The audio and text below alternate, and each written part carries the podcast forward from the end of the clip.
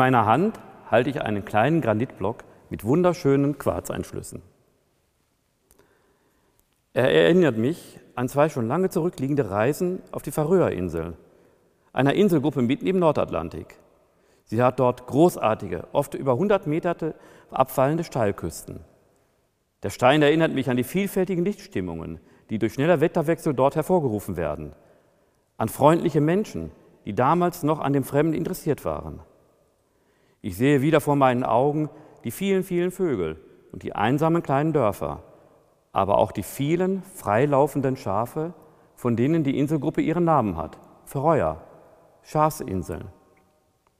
Der Stein in meiner Hand, den ich dort gefunden habe, er erinnert mich, wie oft mir gerade dort bei meinen Wanderungen und Entdeckungen ein Vers aus dem achten Psalm durch den Kopf gegangen ist.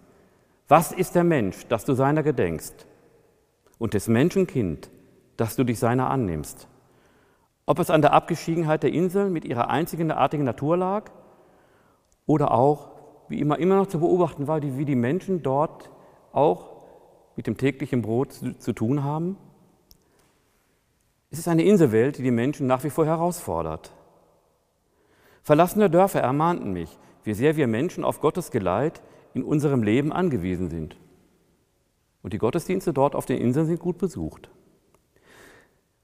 Und es heißt im achten Psalm vom Menschen, du hast ihn wenig niedriger gemacht als Gott. Mit Ehre und Herrlichkeit hast du ihn gekrönt.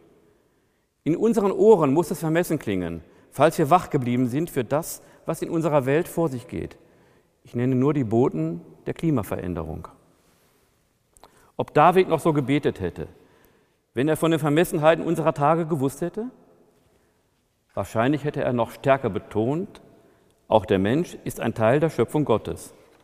Maßgeblich ist eben nicht menschlicher Egoismus, sondern das, was Gott von uns will, seine Schöpfung zu erhalten.